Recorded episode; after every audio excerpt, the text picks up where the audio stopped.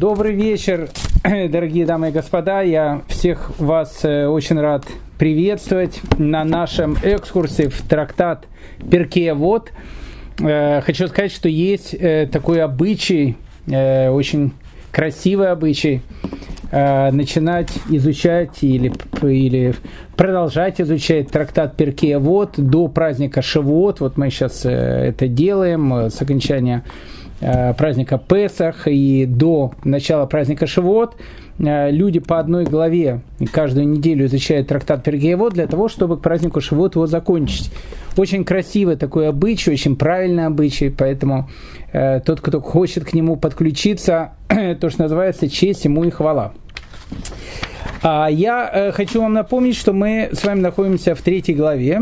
Э, у нас сейчас 13 Мишна. 13 кстати, счастливая число с точки зрения э, еврейских чисел.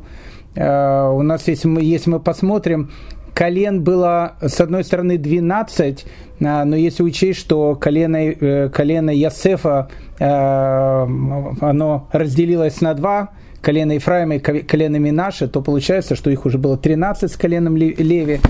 Поэтому 13 э, э, хорошее такое число во всех отношениях. 13 Мишна. И э, с нами находится Раби Ханина Бендоса, о котором мы так много рассказывали в нашем предыдущем разговоре.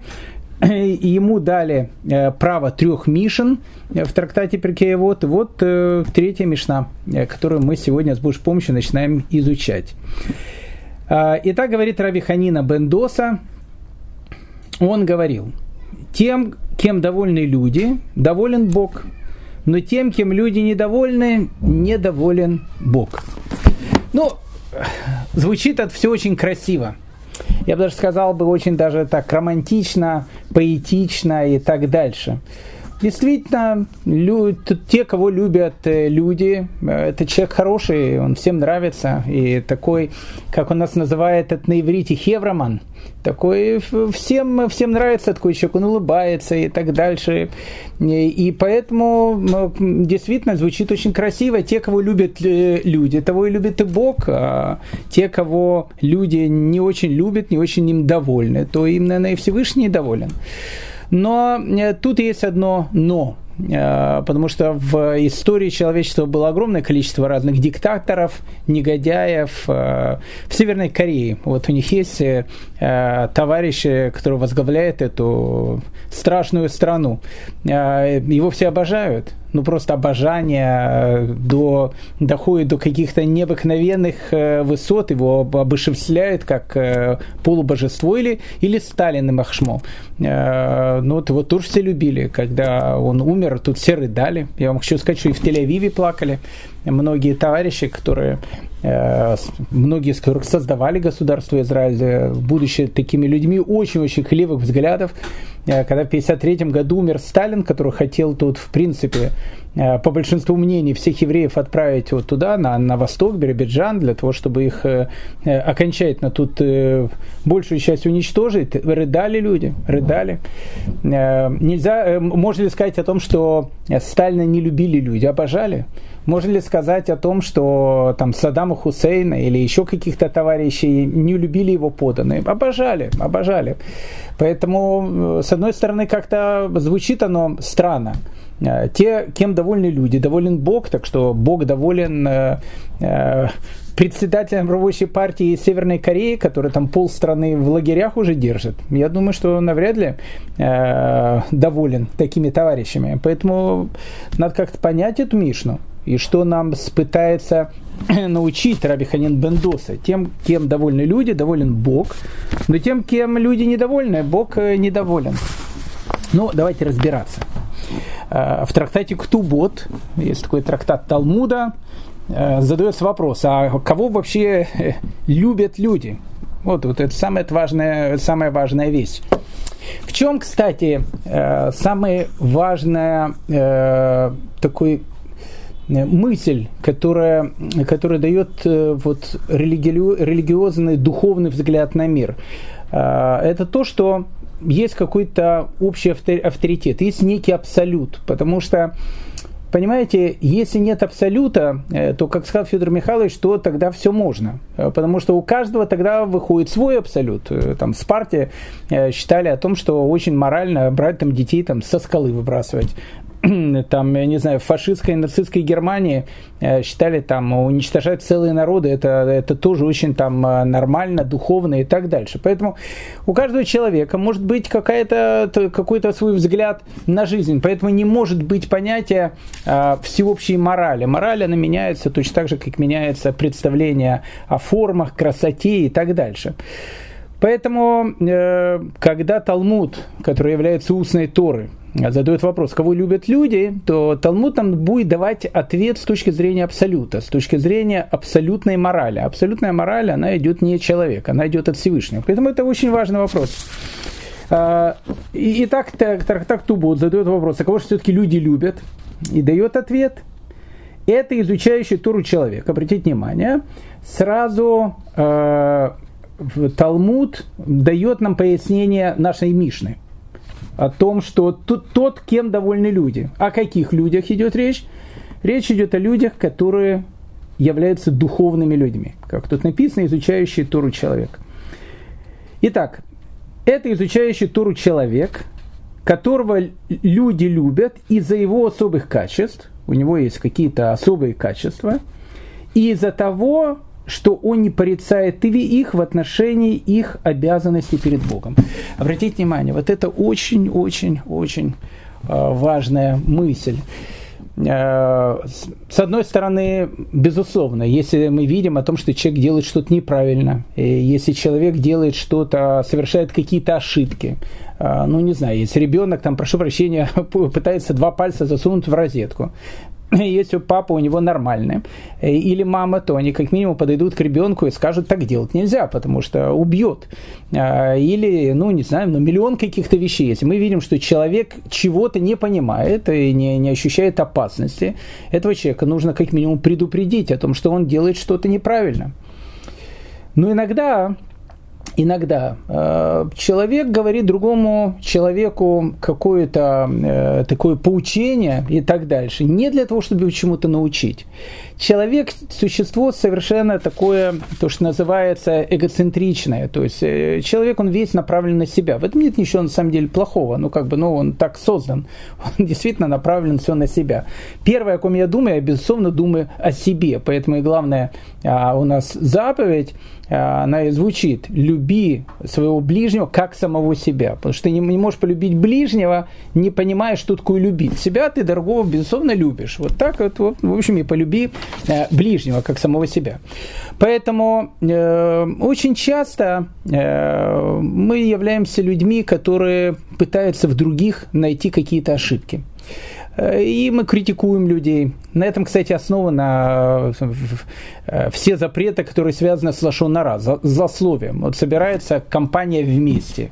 Ну, евреи там не особенно выпивают, ну, как собралась там. А о чем поговорить? Ну, самое лучшее, конечно, кого-то пообсуждать. Лучше всего, конечно, Рабиновича пообсуждать, а что он весь такой обсуждаемый, и какие-то одежда у него какая-то странная, и едет он не в те места, которые которые, казалось бы, нам правильно ехать. И книги читает он какие-то тоже э, не, не, не совсем общепринятые и так дальше. Ну, а почему не, не пообсуждать? Это самое... Так и время можно скоротать, и, и Рабинович пообсуждать. Мы иногда э, обсуждаем других людей и говорим другим людям какие-то замечания, Э, только с одной целью. Для того, чтобы возвысить себя. То есть, когда мы очень часто делаем замечание другому, мы тем самым говорим самому себе, любимому самому себе, самому себе очень такому, э, э очень такому эгоцентричному. Посмотри, какой ты редиска, а какой я ангел. Вот, вот видишь, ты такой плохой, я тебе делаю замечание, а я, а я в общем, такой хороший. Поэтому если замечание делается именно из э, такой парадигмы, это, это очень и очень нехорошая э, такая практика, которая должна быть у человека. Поэтому, в принципе, опять же, э, то, что тут написано, не говорится о том, что если человек делает какую-то ошибку, и ты это говоришь не из-за того, что ты хочешь показать, какой ты умный, не из-за того, что ты хочешь э, перед всеми там выпендриться и так дальше, прошу прощения э, за такие словечки, а из-за того, что ты это говоришь во имя истины, а во имя истины нужно понять, что такое истина, и действительно, ты говоришь сейчас во имя истины, а не, опять же, во имя каких-то а, внутренних побуждений, которые есть у тебя, то тогда, наверное, это как бы неплохо, и это нужно сделать. Но, в принципе, обратите внимание, кого любят люди, тут написано, это изучающий тур человек, которого люди любят не из-за его особых качеств, не из-за его особых качеств, а из-за того, что он не порицает их в отношении их обязанностей перед Богом. Человек не любит, когда его порицают. Э, как ты только начинаешь любой спор, он же ведь проигрышный, если это не спор во имя истины, э, потому что любой спор, но он как бы как он построен, он построен по определенной схеме. Э, ты говоришь ему, ты дурак, он тебе говорит, ты сам дурак. И на этом, в принципе, на этом, в принципе, все закач... заканчивается. Поэтому, когда ты человека не порицаешь, а когда ты человека пытаешься показать ему свое заинтересованность им, свою любовь к нему, как к другому человеку, свое искреннее желание помочь ему, этому человеку, тогда и твоя критика, она будет восприниматься совершенно по-другому. Говорит Раф Исхан бен Шлом из Таледа, э, он пишет, что человек ни в коем случае не должен мстить злодеям, а высказывание тем, кем довольны люди, доволен Бог, не говорит о злодеях. Это он начинает свою трактовку нашей Мишны. То есть говорит Рафис, как Беншлом из Толеда, о том, что, безусловно, тут речь не идет о злодеях. Обратите внимание, что он пишет дальше. Но если есть злодей, и мы ему хотим приблизить к Торе, то мы ему говорим, ты умный, справедливый человек, но тебе не следует поступать так-то и так-то. Обратите внимание, Рафис, как Шлома из Толеда он нам э, говорит э, совершенно потрясающую истину. Это та же самая истина, которая написана в Талмуде, в трактате Ктубот. Кто является человеком, которого любят люди? Его любят человека, изучающего Тору, любят не из-за его личных качеств, а из-за того, что он не порицает другого человека. А если он порицает другого человека, в какой форме он это делает? Чтобы его не обидеть. Человек, как мы сказали, 25 раз повторяю, существо эгоцентричное. Ты эгоцентричный, и он эгоцентричный. Поэтому еще раз, как только ты на его эго- э, эгоцентричность начинаешь э, посягаться, тут же ты получишь э, ответный удар. И, может быть очень-очень сильный. Поэтому что говорит Равицка Шлома из Толеда? Если ты хочешь другого человека чего-то научить, начни говорить ему чего-то правильного, э, из чего-то такого, что э, ну, заставит его слушать тебя дальше. Обратите внимание, это, это, это же в этом-то вся мудрость. Он говорит, если ты хочешь кого-то приблизить злодея к Торе, вот есть злодей, ты его хочешь приблизить к духовности, не говори ему, что ты такой негодяй, гад и так дальше. Говори ему по-другому. Ты умный, справедливый человек. Ну ведь, ведь ты же умный. Умный. Справедливый, справедливый ну почему ты так поступаешь? Ну это же некрасиво. Я помню, знаете, э, это было лет пять тому назад мои родители живут в Кирят Малахе, это израильский такой Лос-Анджелес, переводится Кирят Малахи, э, поселение моего ангела. Меня постоянно спрашивают, почему моего ангела? Потому что так Лос-Анджелес называется, вопрос евреи из Лос-Анджелес давали на него деньги, на его строительство, его назвали Кальку. Лос-Анджелес, Кирят Малахи. Ну, в общем, не суть важно. Э, за Кирят Малахим находятся совершенно потрясающие машавы. Э, я помню, лет пять назад я пошел с моими детьми гулять в близлежащий Машав, э, показать им э, там коровок и так дальше. И вот мои дети там смотрели коровок, я помню, и выходит как бы смотритель, хозяин этих коровок, очень такой пожилой, э, еврейского вида еврей. Прощай, пожалуйста, за тавтологию. Ну и вправду бывают такие люди, которые вот сразу видно, что это аид, как у нас это называется. Э, и вот он выходит пожилой, пожилой такой человек. И он ко мне подходит, говорит, Манишма, там, как дела? Я ему говорю, Барухашем. Э, Барухашем, все хорошо. И у него какая-то реакция была, ну, совершенно какая-то неадекватная. Он говорит, а я, почему, я, почему, почему Барух Хашем? А я в Ашема не верю? Почему ты мне говоришь Барух Хашем? Ну, как бы я не ожидал такого ответа, но как бы это общий принята такая практика, а, даже среди представителей э, таких э, партий, как Наш Дом Израиль и так дальше, великие партии, э, там же все-таки тоже есть что человеческое, им не чуждо, тоже могут Барухашем сказать. Так вот, я ему говорю, Барухашем, он как-то очень-очень так, а если я не верю в Ашема, что ты мне это говоришь? Ну, я говорю, ну, не знаю, так принято на иврите. И тут он мне начал говорить, а знаешь, говорит, я говорит, не просто говорит, в Ашем не верю. Ты знаешь, говорит, вот здесь вот есть синагога рядом. Так я, говорит, в нее даже в Йом-Кипур не хожу. Ну, и это, я так понимаю, что он это говорил с гордостью. То есть он уже, если, если уж так вот, э, такой вот бун, бунтарь, то на все сто процентов. Такой еврейский бунтарь. Даже, говорит, в синагогу на Йом-Кипур не хожу. Вообще. Никуда не хожу. И поэтому не надо мне, говорит, говорить Барухашем. Это все эти вот вещи и так дальше. Ну, я так понимал, что он, видно, увидел религиозного человека, а к религиозному, видно, у него отношения, опять же, тоже такие романтические, теплые, и он хотел как-то, а, видно, подколоть, э, вызвать так на какой-то диспут и так дальше. А мне его как-то по-еврейски стало ну, совершенно жалко. Но я смотрю, пожилой человек, э, ну, живет в этом, э, в, в этом Ашаве. Э, скорее всего, выглядит как ашкенадский еврей, скорее всего, там э, предки из какой-то Польши приехали, может быть, может, родителей в Холокост потерял, или еще что-то. Жизнь тяжелая. Ну, такой, то, что у нас называется тинок шинишба, ребенок, которого украли. Ну, как бы вот он воспитывался в каких-то социалистических лозунгах, кричалках и так дальше. Но с другой стороны, ну вот он же еврей, еврей. Э, живет в земле Израиля, живет в земле Израиля. Ну, как бы говорить ему сейчас что-то, он тебе все равно не услышит. И я решил ему сказать что-то приятное. Ну, как, ну, пожилой человек. Ну, я говорю, знаете что? Я говорю, ну, как бы, верите, не верите. Я говорю, это у каждого свой, свой счет со Всевышним. Я говорю, самое главное, смотрите, я говорю, какая прекрасная я говорю, погода. Я говорю, вы же евреи, живете в земле Израиля. Я говорю, какое счастье. Я говорю, сколько, сколько наши предки тысячелетий думали об этом. У вас свои коровки есть и так дальше. И свой трактор есть. Поэтому я говорю, знаете, говорю, я желаю вам всего самого доброго и хорошего. Чисто по-еврейски. Просто самого доброго и хорошего, чтобы у вас все, все было хорошо и чтобы вам было хорошо на душе.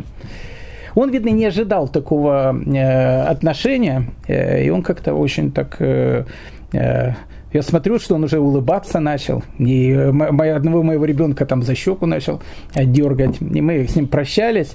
Он говорит, а я тебе, он говорит, а я тебя благословлять не буду. Я говорю, не надо, не хотите, не благословляйте. Он говорит, я тебя благословлять не буду, потому что ты, ты и так благословен. И показал на там, детей, бля, которые были рядом со мной. Вот, понимаете, э, ведь по-разному же можно э, общаться с каким-то человеком. Опять же, я не говорю, что этот человек э, сразу после, после моего разговора с ним побежал в синагогу. Может быть и нет, а может быть и да. Кто знает, что на человека, когда может повлиять. Поэтому тем, кем довольны люди, доволен и Бог. То есть, если ты относишься к другому человеку со страданием, ты искренне ему пытаешься помочь, э, ты искренне ему показываешь заинтересованность в том, что ты хочешь сделать, и, безусловно, ты человек духовный, то если тебя любят люди, и тебя действительно любит и Бог, это то, о чем тут написано. С другой стороны, тут есть и некая другая грань. Э, начинается наша Мишна словами «Уаямер», то есть, ну, как Рабханин Бендоса, он бывало говорил – Коль шеруах обриет, ну и так дальше. То есть э, тот, кем э, рух обриет, тем, кем довольны люди, тем доволен Всевышний. Но тут вот начинается он со слова «коль». «Коль». Коль это можно перевести как каждый. Каждый, кем довольны люди. А можно немножко перевести и по-другому. Тот, кто всегда приятен э, людям. Тот, кто всегда приятен людям. Потому что слово «коль» каждый, э, то, что тут переводится «тем», можно перевести «тот». Тот, кем люди всегда э, довольны.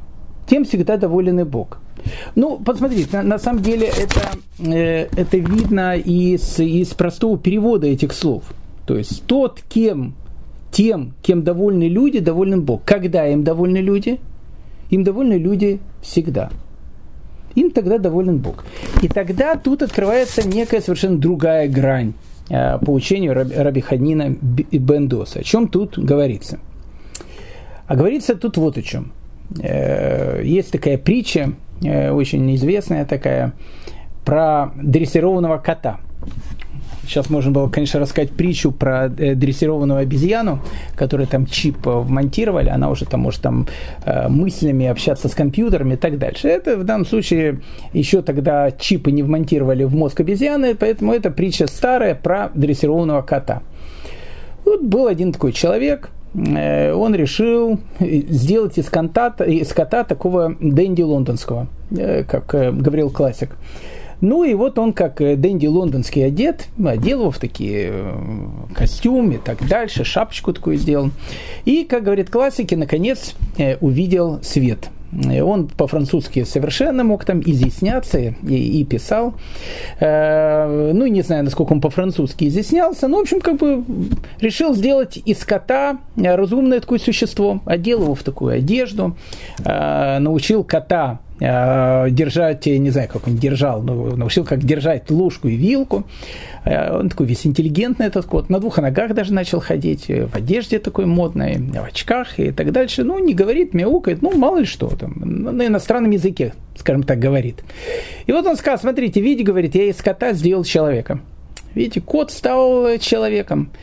Ну, решили э, ему показать о том, что кот всегда остается котом. И вот когда кот э, сидел э, на очередном, значит, таком светском званом ужине и, и мурлыкал так благодатно, поедая еду, которую ему дают, и попивая вкусного красного венца, другой человек, который стоял рядом, взял и, в общем, вытащил мышку. Вытащил мышку, так показал коту, бросил на пол, вдруг кот все, что у него было, бросил и побежал за мышкой. Кот стал котом. Когда он стал котом, когда он увидел мышку. Поэтому э, человек сказал о том, что смотрите, сколько бы вы кота э, не одевали, э, сколько бы вы кота не учили бы говорить там или мяукать какими-то интеллигентными такими словами, рассуждать, мяукать точнее о каких-то умных мыслях, кот всегда остается котом. Как это можно доказать? Брось мышку. Брось мышку, и ты увидишь, кто находится перед тобой. Так вот, слова «тот, кем довольны люди, доволен Бог» А, если это перевести в другую плоскость, тот, кем довольны люди, когда, всегда. А что значит всегда? Ну, я не знаю, сколько нас слушает тут людей, а, которые прошли, проходили миграцию, может быть, никто миграцию не проходил. Я проходил миграцию. Я в самом начале 90-х годов в, в, в Австралии, когда мы приехали туда, еще тук-тук Советский Союз там э, развалился. Э, мы туда поехали из, из голодного, можно сказать, развалившего Советского Союза в сытую страну э, русские иммигранты, русские еврейские иммигранты приехали, приехали туда. И знаете, вот интересная вещь, интересная вещь, э, я это заметил сразу. Были люди, которых я ну, знал и много лет знал, допустим, все мои родственники, они остались, они остались теми же самыми – ну, как бы я их, я их знал, когда, когда они жили в Киеве, я сам из Киева, э, и они такие же остались. Ну, то есть, ну, как бы они не изменились, хотя они там жили уже, там, э, за нас они уехали за года 4, может быть, 5. А были какие-то знакомые, которых я тоже знал, которые туда приехали, и они очень изменились. Они очень изменились. Я, я их совершенно не мог узнать. А, они смотрели на меня тогда молодого, точно так же, как на мою семью, как на неких таких вот, знаете, э, деды в армии. когда приходят вот такие дымбеля, вот они уже должны там уходить из армии, и тут приходит такой зеленый новобранец – не в смысле того, что его там сразу бить начинают, но в смысле того, что показать, ты тут зеленый, а мы тут, значит, опытные, поэтому будешь там мыть там за нами все, убирать, носить э, чемоданы и так дальше. Э, вот у этих людей, у некоторых людей я вдруг заметил, что они стали совершенно другими людьми. Совершенно другими людьми. Я их даже не мог узнать у них появилось какое-то высокомерие, они начали как бы тебя учить, учить там э, уму-разуму и так дальше. Когда ты просил их чем-то помочь, они тебе говорили, ну знаешь, мы свою чашу там испили, испей, и ты ее до дна и так дальше. Иммиграция, она очень влияет э, на человека. Человек может измениться полностью, а человек может остаться тем, кем он был всегда.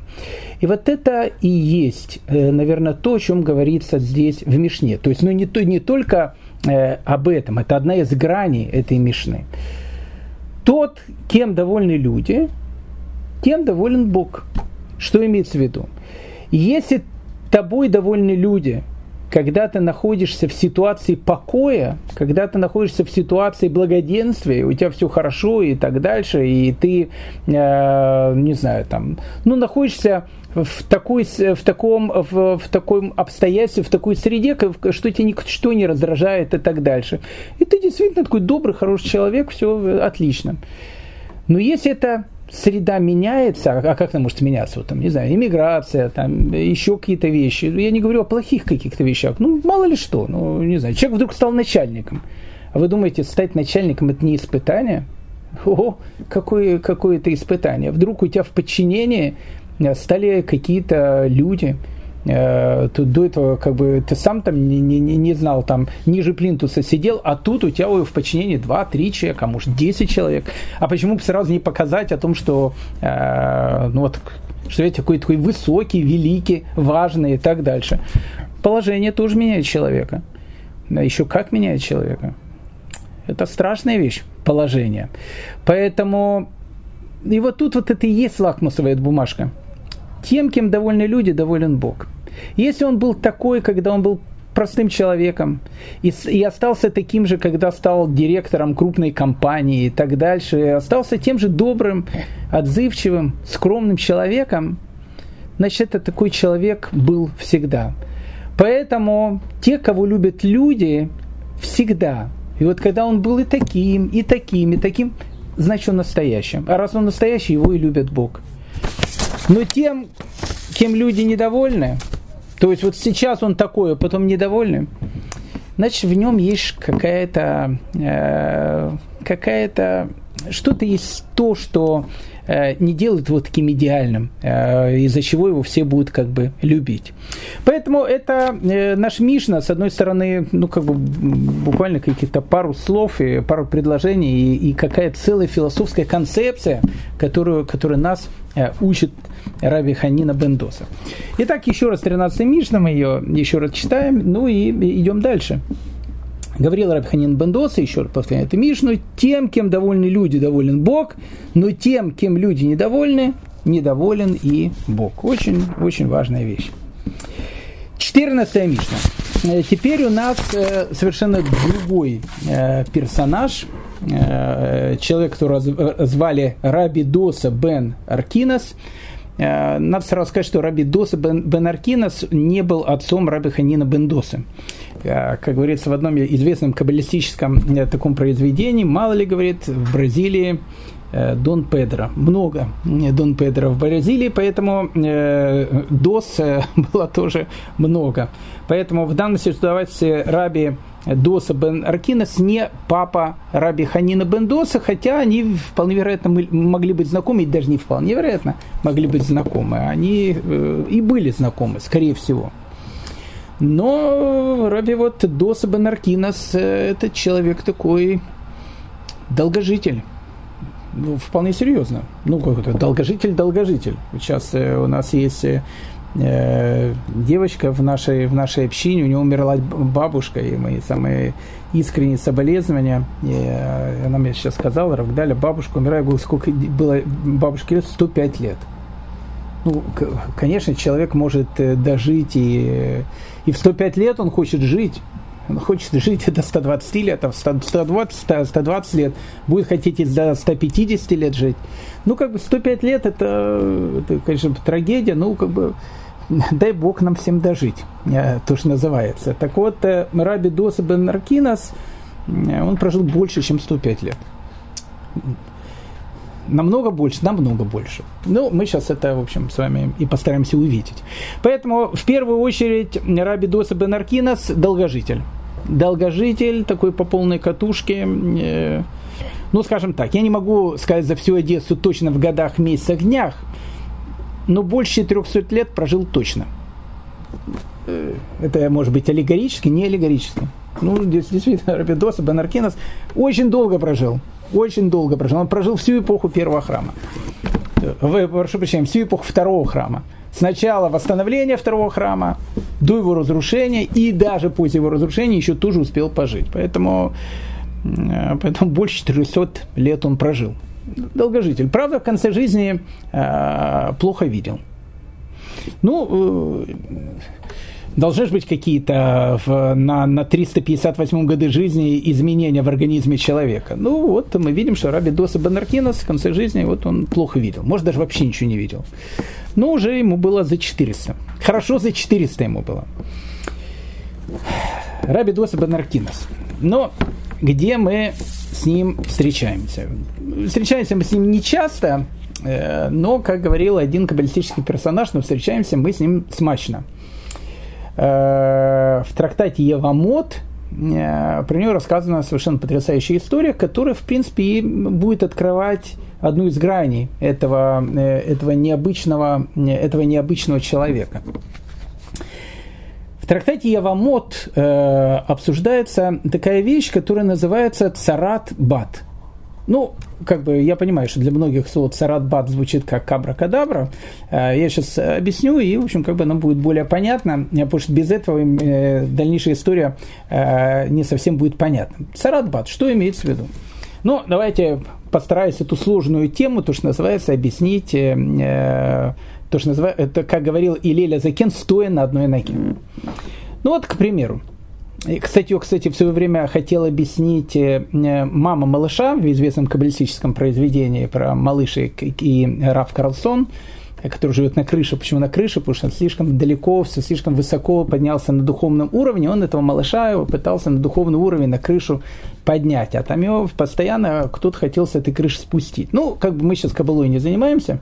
Так вот, э, э, в свое время эту тему как бы э, открывает этот Раф Малыш, он спрашивает у своей мамы, Рабанит тоже, он говорит, а когда, говорит, вот мой брат женится, она говорит, конечно, женится, а если, говорит, мой брат умрет, я, говорит, что должен был жениться на его старой жене, задает правильный вопрос, кстати, правильный вопрос – и что говорит ему мама? Обратите внимание, мама ему говорит, что нет, сынок, ты не должен будешь жениться на его старой жене.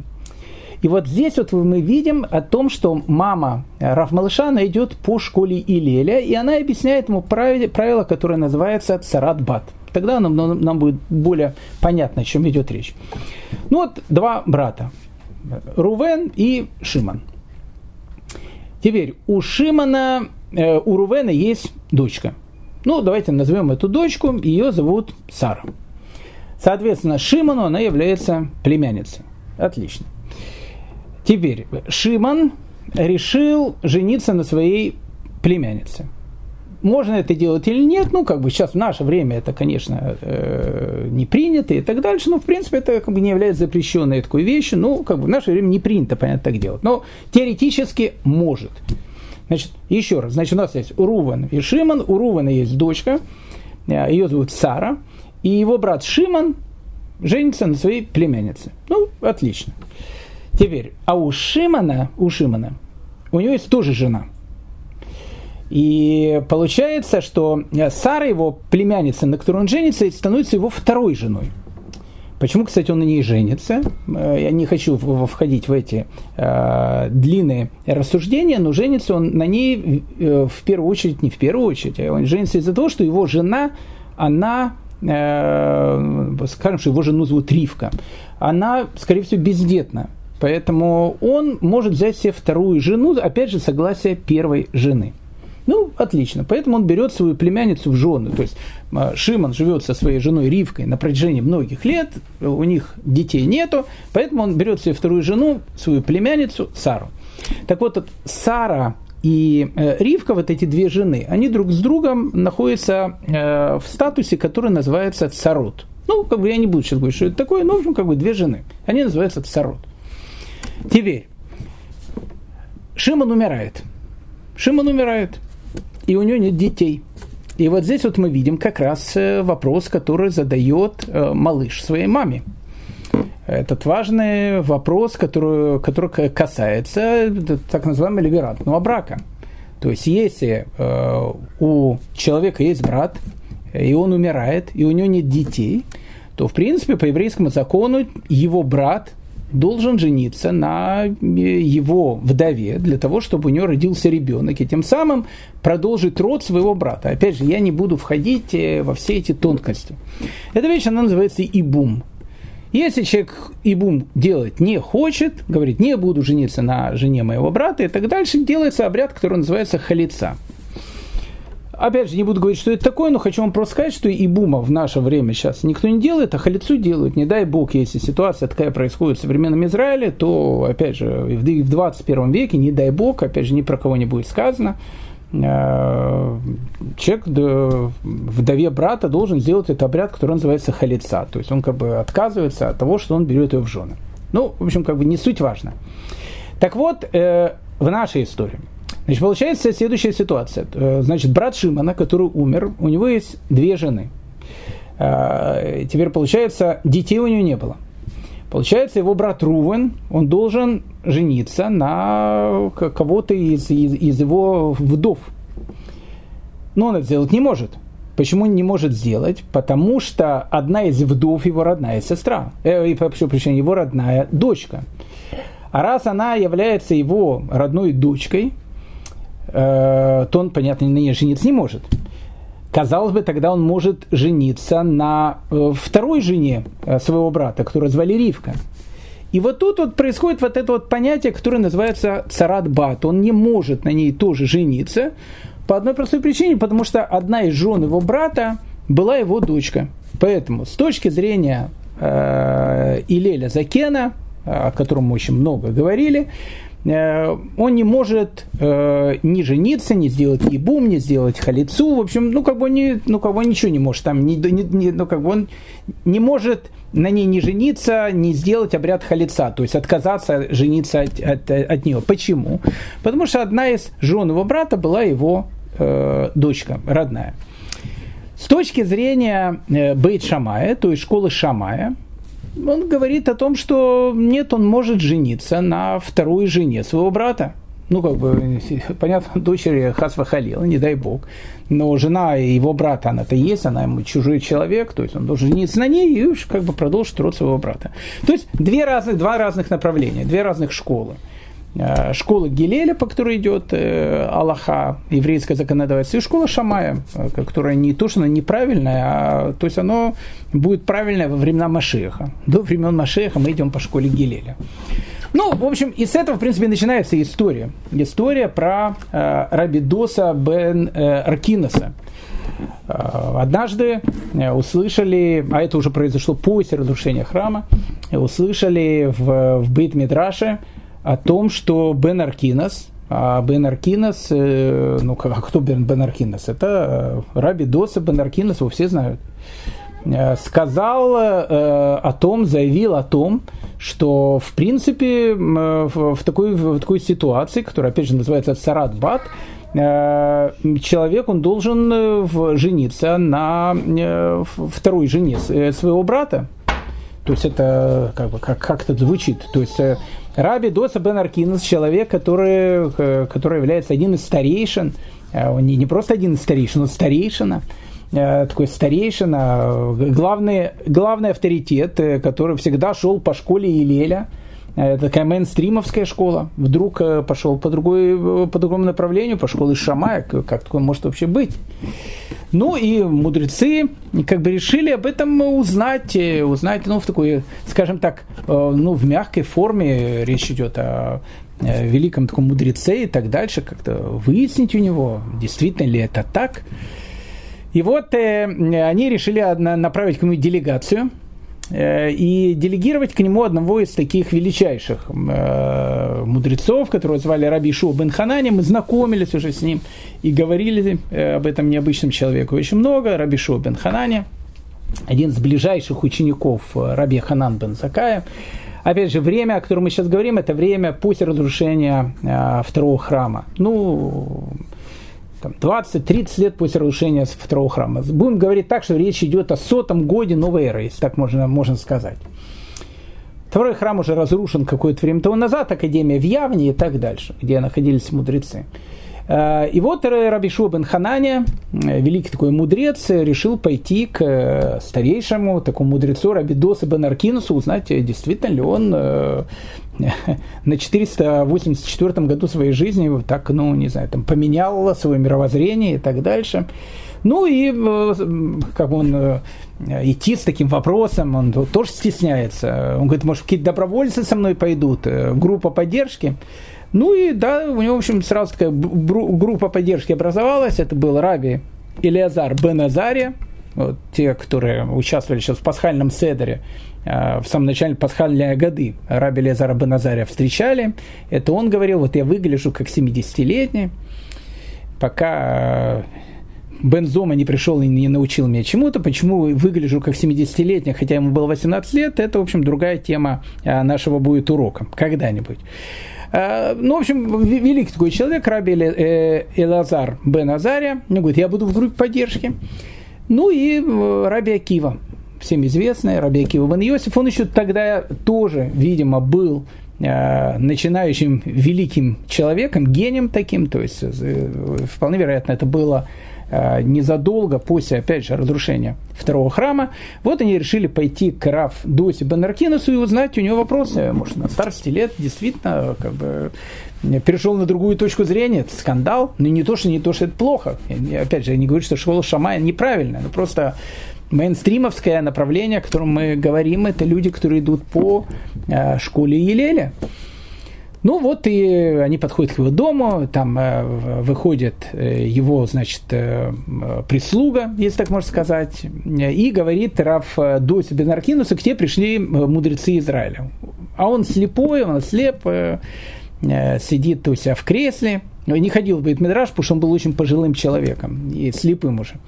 И он говорит, о, о пускай значит, не заходят. Ну, они заходят, он не, не видит, Э, но слышит, слышит э, голос Раби Ишуа бен Хананя. Он говорит, э, уважаемый Квадрав, здравствуйте. О, Ишуа, Ишуа, о, как хорошо, что ты пришел. Как хорошо, что ты зашел, дорогой, рад тебя очень видеть. Ну, он знает Раби Ишуа бен Хананя, очень хорошо знает. Эм, он говорит, я, я, я, я слышу, что... Да, и он сразу его уже, значит, сажает на золотое такое кресло, золотое ложе. Ну, видно, тоже был человеком не бедным таким, э, хотя э, про эти ложи мы сейчас тоже поговорим. Ну, такое золотое ложе. Он так э, восседает, и он говорит, дорогой Иешуа, ты, я вижу, с тобой кто-то пришел, скажи мне, кто это? И он говорит, ой, уважаемый Раф, э, хочу тебе представить э, Раф Илезар Беназария. Э, он говорит, а, Беназария, у Азари был сын? Помню, помню, Азарию, помню, я его еще ребенком знал. Ну и говорит ему тогда э, слова из э, 37-го Таилима, говорит, был я молод, имея в виду во, во время, времена э, Азари, то есть отца Раби Лезер бен Азари, и состарился, то есть во времена его сына Азария, но не видел праведника э, отвергнутым. Ну, так написано в, в этом Таилиме. Ну, так он сказал такими словами, как бы шуткой. Я там знал я твоего отца, теперь тебя вижу. Ну, садись, говорит, дорогой, очень рад тебя видеть, твоего отца еще, говорит, можно сказать, э, качал э, в колыбели. И, ну и Раби Лезер Баназаря тоже занимает там почетное место. Потом спрашивают, а кто это, еще с тобой? Это, говорит, э, Раби Акива, бен Йосиф. О, он говорит, Раби Акива бен Йосиф. О, я, говорю, я знаю, Раби Акива бен Йосиф. Тот самый, говорит, Акива бен Йосиф, слава о котором простирается до крови земли. Садись, сын мой, да умножится подобное тебе в Израиле. И тоже, значит, высаживают его, значит, на золотое ложе. Ну, они то сидят все на золотых ложах с Раби э, Досой бен Аркинусом. Ну, слово за слово, как здоровье, уважаемый Равдоса. Э, в 484 году могло было быть и получше, ну, в принципе, нормально, все хорошо. Как там у вас э, ситуация с выборами, кого там? Да, ой, не спрашивайте, Рэба, это вообще такая это запутанная тема. На очередные, скорее всего, пойдем. Ну да. Ага. Э, а чего пришли вообще? И тут Рабишуа бен Хананя, он, знаете, Рэба как-то неудобно, э, вот если разговоры ходят про закон Сарадбат, э, говорят о том, что вы как бы, ну, э, вы сказали о том, что Рувен может взять в жены как бы жену его покойного брата, по мнению Шамая, там, как бы пошли. Он говорит, я да не дай бог. Я всегда, по мнению Гелеля, э, всегда шел. Все говорят, Бенаркина сказал, Бенаркина а, это, говорит, мой, говорит, брат. У меня, говорит, есть брат, Йонатан, э, если брат, брату, говорит, младший брат, Значит, младший брат дай нам да, всем дожить до его возраста, ну, если Раби э, Доси Бенаркинос уже за 400, ну, брат, может быть, 397. Ну, тоже, тоже э, хороший возраст. Э, он говорит, это мой брат, говорит, это мой брат, э, Раби Йонатан бен Аркинос, это он, он, он же идет по школе Шамая, это он говорил. Начали говорить Бен Аркинос, Бен Аркинос, и подумали на старика сразу, говорят, о, не, не, что вы, что мы просто пришли спросить. И потом говорит э, с эту свою там крылатую фразу, э, он говорит, знаете, вот на этом месте, э, на этом месте, на котором вы сейчас сидите, я помню, говорит, как сейчас помню, сидел, говорит, пророк Хагай, вот, вот прямо вот на этом месте сидел пророк Хагай.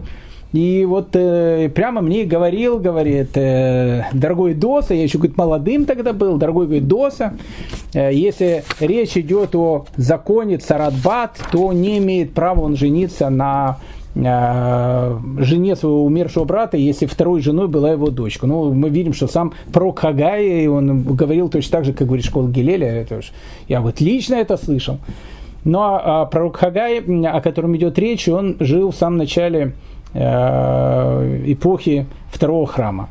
А между разрушением второго храма и э, в самом начале эпохи второго храма, потому что Хагай, э, Захария и Малахи это были последние пророки, прошло уже более 400 лет. Поэтому мы видим о том, что Раби Доса Бен Аркинас, человек был действительно старейший в полном значении этого слова. Поэтому э, можно, э, поэтому Раф э, Досу Бенаркинса послушать не только как величайшего мудреца и как величайшего такого человека, э, но и как человека, который прожил очень-очень долгую жизнь. Так вот, э, Раби Доса Бенаркинас э, дает нам следующий урок, очень важно. Он говорит так. Утренний сон – вино днем, болтовня с детьми, с детьми и участие в собрании несведущих в Торе лишает человека жизни в этом мире. Ну, это мы должны были это на прошлом уроке, все это ждали этой темы. Наконец-то до нее дошли и тоже не успели. Ну, не волнуйтесь, э, дай бог, чтобы все были здоровы, дойдем до нее. Мы хотя бы начнем ее рассматривать. Итак, говорит Раби Доса Бенаркинос, утренний сон и видно днем. Ну, про вино днем мы уже где-то слышали. Мы уже где-то слышали, что э, шампанское утром пьют либо аристократы, либо гиганты духа. Это, это мы уже слышали про вино днем. Э, утренний сон Э, тот, кто много, значит, спит э, по утру, имеется в виду не просто спит по утру, а спит хорошо, э, там в час дня просыпается, а потом, когда просыпается, еще начинает винца, значит, немножечко так попивать, потом, потом болтовня с детьми. Тут я сразу же хочу обратить внимание, тут не имеется в виду, что родители не должны беседовать со своими детьми. Наоборот, они должны беседовать со своими детьми. Болтовня с детьми имеется в виду тут не просто поговорить со своим ребенком, а имеется в виду заняться тем же, что занимается твой ребенок. Вот твой ребенок сидит там, играет в компьютерную игру, там э, стреляет там друг друга и так дальше. Папа такой подходит после работы, сынок, подвинься, давай, говорит, я тоже постреляю. И все. И начинает там, и сидит до ночи, и, значит, э, в компьютерную игру. Он к маме бежит, мама, мама, папа компьютер забрал. Он говорит, сынок, молчи, сопляк, не жалуйся маме, да, я говорю, 10 минут поиграю потом буду с тобой уроки делать. Поэтому э, в данном случае болтовня с детьми имеется в виду именно э, вот эти вот вещи. Э, ну, то есть, ну, как бы он делает какие-то вещи, которые, которые являются совершенно детскими в том плане, что, ну, как бы совершенно недостойны, скажем так, взрослого человека. И, уча и, и участие в собрании несведущих в Торе имеется в виду, что э, человек приходит в компании, э, которые голосовали за э, партии, э, ну, ты, ну, такие, ну, не хочется имен и фамилии. Ну, в общем, скажем так, так э, голосовали за наш Дом Израиль. Вот, скажем так. Вот скажем, давайте будем называть неполиткорректно своими словами. Э, не самые лучшие компании. Ну, может быть, когда-нибудь, там, может, и люди благородные тоже есть, и ошибались там и так дальше. Но, может быть, э, э, ну, скажем так, не самая лучшая компания, где можно сидеть и, и о чем можно там говорить. Со всем уважением. Написано, лишают человека жизни в этом мире – вот это, кстати, очень, интересный, очень интересный такой поворот. Потому что обычно, когда э, ну, вот, хотят сказать что-то такое вот, э, э, ну не знаю, там страшное и так дальше, говорят, что у человека он лишает себе жизни в будущем мире, то есть лишает себя вечной жизни. А тут э, написаны такие странные слова, написано «Муциин эт адам минуалам», то есть как бы выводят – вот это слово легоци, это вытаскивать, вынуть, вывести, на современном иврите израсходовать что-то, но имеется в виду, что как бы выводит его из этого мира. Ну, то есть, как бы у него уже нету этого мира. А что, что же у него тогда есть? Надо разбираться, о чем тут вообще идет речь. Утренний сон, вино днем, болтовня десяти, с детьми, участие в собрании несведущих в Торе лишают человека жизни в этом мире, не в будущем, а в этом мире. Поверьте мне, мои друзья, о том, что тут э, в, этой, в этих словах Раби Доса Бен Аркинаса э, содержится огромная-огромная мудрость. Мудрость настолько огромная, э, что узнав ее, мы можем полностью поменять свою жизнь. Ну, давайте для затравки. Ну, начнем, ну, давайте начнем с утреннего сна. Ну, буквально два слова, у нас уже времени нету поговорим об этом на следующем уроке. Начнем с этого. Сон, он плох сам по себе? Нет, неплох. Нет, неплох. Я слышал от своего учителя, если человек ложится поздно спать, это высшее проявление его дурного начала. Это, это ужасная вещь. Ну, как бы человек не высыпается. Вот он проснулся, весь такой э, заспанный, уставший и так дальше ну, как бы, ну, работоспособность в этот день у него будет не очень сильная. Поэтому человек должен спать, человек должен высыпаться. Зачем высыпаться? Ну, тогда надо задать вопрос, а зачем человек живет? Если, если живешь просто, чтобы есть, может быть, тогда можно и не высыпаться. Но если ты живешь для чего-то большего в этой жизни, ну, как бы ты должен утром проснуться, как написано в перке Воте, у тебя должны быть силы, как там леопарда, льва, там, орла и так дальше. Э, таким должен быть человеком. Скочить с кровати с криком начал новый день. И начать его, то, что называется, с правильной ноги и с правильного настроя. Поэтому в сне, в самом сне понятия сна нет ничего плохого. Поэтому что плохое в утреннем сне? Еще больше. Э, написано в трактате Брахот, опять же в Талмуде, что сон на рассвете для тела как, э, э, как прокаливание для железа. Прошу прощения, может, не, не, не, не точный перевод, не знаю, как по-русски его перевести.